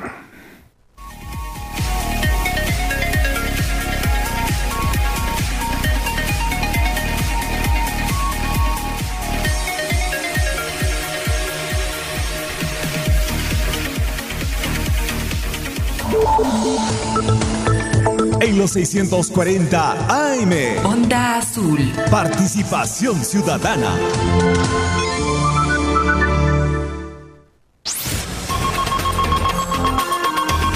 El Centro de Noticias de Radio Onda Azul presenta el avance informativo de la hora.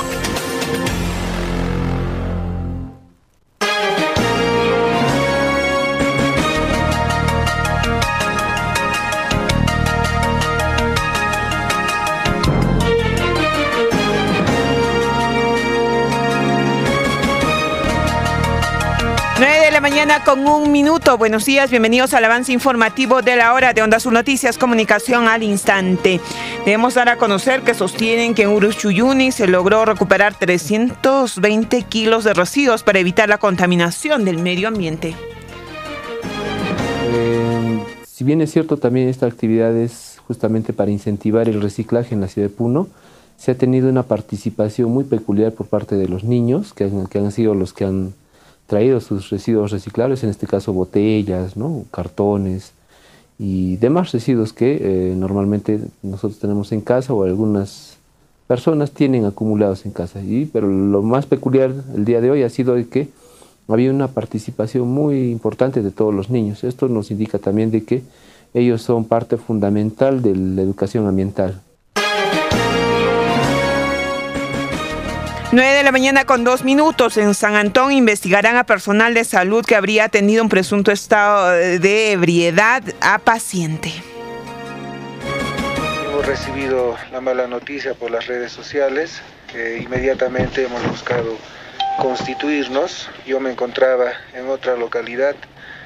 Eh, también los compañeros eh, se les ha citado al secretario técnico, quien es un abogado que este, eh, realiza todos los procedimientos sancionadores hacia nuestros trabajadores cuando estos infringen las normas. También nos acompaña en este momento el señor Abel, que es este personal de comunicaciones y bueno, mi persona que también se ha personado acá para eh, ver in situ qué es lo que ha sucedido para conversar y entrevistarme con el personal que labora en esta institución. 9 de la mañana con tres minutos sostienen que en la segunda fase del examen de admisión se preúna siete postulantes no lograron ingresar por llegar fuera de la hora establecida. Sin embargo, ellos podrán participar del examen general de admisión. Así es, principalmente con el trabajo que hemos realizado internamente con la Dirección General de Admisión debido al cronograma tan apretado que se ha tenido, se ha solicitado siempre a la dirección para que puedan inscribir todavía a los estudiantes que de repente no han podido alcanzar una vacante, que el día lunes y martes puedan realizar también sus inscripciones para el examen general, de tal manera que también puedan brindar este examen sin ninguna mora o recargo que se les pueda dar a los estudiantes del centro preuniversitario el día lunes y martes. 9 de la mañana con cuatro minutos y a nivel nacional debemos dar a conocer que la vicepresidenta de la República, Dina Boluarte, reiteró su solicitud al Congreso de que permita al presidente Pedro Castillo culminar con su gestión hasta la fecha que le corresponde, es decir, hasta el 28 de julio del año 2026. En tanto, la SUTEP ha dado a conocer el día de hoy que piden denuncia constitucional contra Pedro Castillo. El Sindicato Único uh, de Trabajadores de la Educación del Perú pidió de manera formal a las diversas fuerzas políticas del Congreso denunciar constitucionalmente al presidente Pedro Castillo, ya que consideran que el mandatario intenta liquidar la derrama magisterial mediante el decreto supremo 009-2022. En, tanto, también se ha dado a conocer eh, que la Contraloría designa comisión para fiscalizar gastos de caja de Caja Chica del Ministerio de Defensa. La Contraloría General de la República, a través del órgano de control institucional del Ministerio de Defensa, anunció que fiscalizará la Caja Chica de la institución castrense. 9 de la mañana con 5 minutos. Hasta aquí el avance informativo de la hora. Continúa la programación de Onda Sur. Nosotros nos reencontramos a las 10 de la mañana con más información. Onda Azul. Onda Azul. Gran campaña de despistaje de sordera gracias a Audi.